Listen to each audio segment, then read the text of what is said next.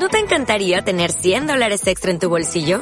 Haz que un experto bilingüe de TurboTax declare tus impuestos para el 31 de marzo y obtén 100 dólares de vuelta al instante.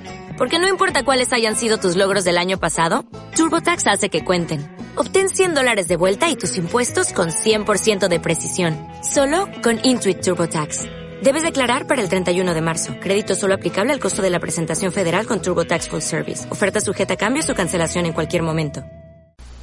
¿Qué tal? Bienvenidos de nueva cuenta a Denuncia Ciudadana. Estamos rodando lo que es nuestras eh, periodos de podcast. Y bueno, pues, como lo habíamos dicho en la página de Twitter, se viene una crisis sanitaria de proporciones eh, enormes para el país. Resulta con que López Obrador desde el día primero de junio ordenó a Arturo Herrera congelar los gastos para efectos de salud y seguridad para que ese dinero que el cual ya está presupuestado ya está previsto para la compra de medicamentos y vacunas sea canalizado para las elecciones del próximo año, con la finalidad de poder pagar favores y comprar votos con el fin de que Partido Morena se quede con el 90% de las candidaturas que estarán en juego en el 2021. ¿Qué es lo que significa con esto? En primer lugar, habrá en pleno situación de emergencia sanitaria por el COVID-19 un desabasto de agentes eh, profilácticos, o sea, profilácticos son medicamentos que te ayudan a prevenir o a contar con determinadas características clínicas para evitar que te dé una enfermedad, bueno, los medicamentos profilácticos están dejando de ser eh, distribuidos dentro del sector salud. Ojo, muy, mucho ojo, porque incluso los medicamentos del ISTE y del IMSS, que supuestamente son pagados quincena tras quincena por nosotros los trabajadores, ese dinero, en vez de ser destinado para la compra de medicamentos, está siendo destinado para enviarse directamente a las campañas del próximo año. Por si fuera poco, no existe un presupuesto apartado para la compra de medicamentos contra la influenza. Sabemos de que el coronavirus no tiene vacuna, pero la influenza sí y la influenza, de acuerdo a los estudios que se han realizado, es más grave que el coronavirus, o sea, es más letal que el coronavirus. La famosa H1N1 es más letal que el coronavirus. Tiene una tasa de mortandad del 30% versus el 6% que tiene el coronavirus. O sea, 6 de cada 100 pacientes pueden fallecer de coronavirus, mientras que 30, 40 de cada 100 pacientes pueden fallecer de influenza H1N1, de las cuales no existen vacunas, porque el gobierno no las ha comprado.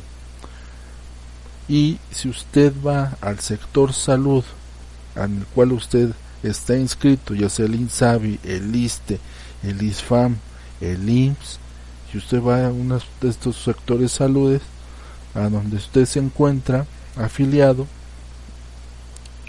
le van a decir que no hay medicamento hasta dentro de 15 días, que esa es la orden, darles 15 días para ver si se regresan a su casa y se curan por sus, por sus medios y por sus anticuerpos, pues definitivamente pues empeoran y pues ya tomarán otro tipo de medidas dentro del sector salud. Esa es la situación que está pasando en estos momentos en el sector salud. por si fuera poco, aparte de lo que es el aspecto de medicamentos, no existe dinero o no hay dinero para poder darle mantenimiento a los insumos físicos, o sea, camillas, instrumental quirúrgico, instrumental de seguimiento de pacientes, no existe dinero. La crisis del coronavirus ha obligado que el sector salud se sobreocupe en este tipo de insumos y que esté al día de hoy al 400% de su capacidad. O sea, si el sector salud tradicionalmente sin crisis sanitaria, eh, sin emergencia nacional, tiene una capacidad, digamos, algo así, a números alzados, de 6 millones de pacientes para poderlos recibir eh, con camas, con atención, con enfermeras, etcétera, bueno, pues ahorita está al, 6, al 400% de su capacidad. O sea, estaría estando recibiendo arriba de 24 millones de pacientes al mes. Eso significa que se encuentra sobresaturado lo que es el sistema de salud. Obviamente no hay 24 millones de enfermos de COVID, pero sí se estima de que la cifra que ya hemos platicado con respecto a lo que dice Gatel, que es arriba de los eh, 300 mil pacientes que se encuentran hospitalizados, pues sí se esté dando una cifra aproximada entre 900 mil y un millón de pacientes que se encuentran en observación, ya sea hospitalizados o siendo monitoreados desde su casa por COVID-19, los famosos casos confirmados. Como nos damos cuenta, la situación sanitaria en el país es grave y si López Obrador en estos momentos no se pone las pilas para poder controlar esta situación, ni siquiera va a tener el voto sano de las personas que quiere comprar el próximo año para que voten por su partido. El 90% de la población va a estar en cama o va a estar enferma o va a estar convaleciente por alguna enfermedad, no nada más de influencia y coronavirus, sino podría ser sarampión, porque también en sarampión hay escasez de medicamentos, hay escasez de vacunas. En el caso de hepatitis C, en el caso de los enfermos de VIH, en el caso de los enfermos de cáncer, no hay medicamentos.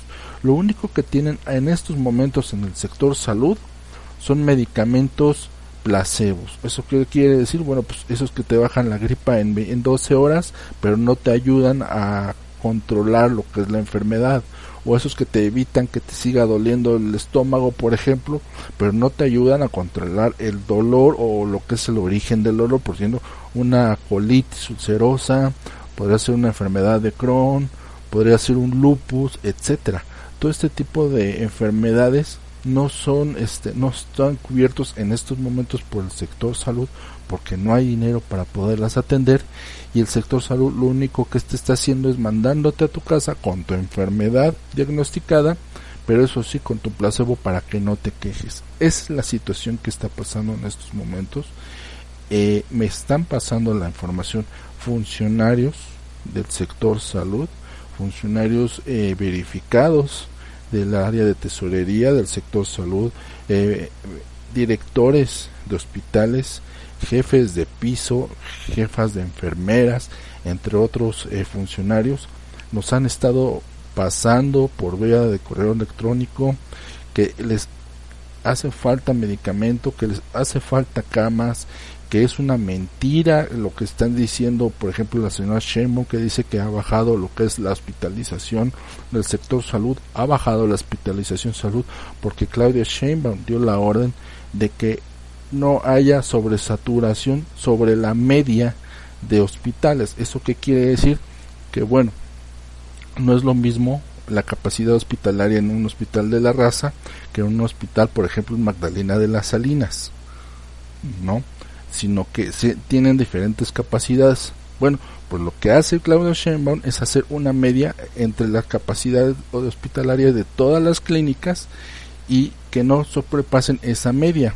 Lo que viene sucediendo es de que muchos hospitales se quedan al 80% de su capacidad, al 70% de su capacidad, habiendo todavía camas para poder atender a esas personas que llegan de gravedad y que lamentablemente son regresadas a su domicilio con su padecimiento, con riesgos de seguir contagiando, porque eso sí, una norma y es algo sí, que sí es cierto, si una persona dentro de un núcleo familiar sale enferma de coronavirus, eh, estudios mencionan de que el 90% de probabilidades de que el resto de las personas con las que ha estado conviviendo se han enfermado ya de coronavirus aunque no estén eh, asintomáticas, aunque no estén sintomáticas, o sea, aunque no tengan síntomas como temperatura, eh, dolor estomacal, eh, eh, lo que es inflamación de las vías respiratorias, etcétera. Entonces, es una situación muy grave lo que está pasando.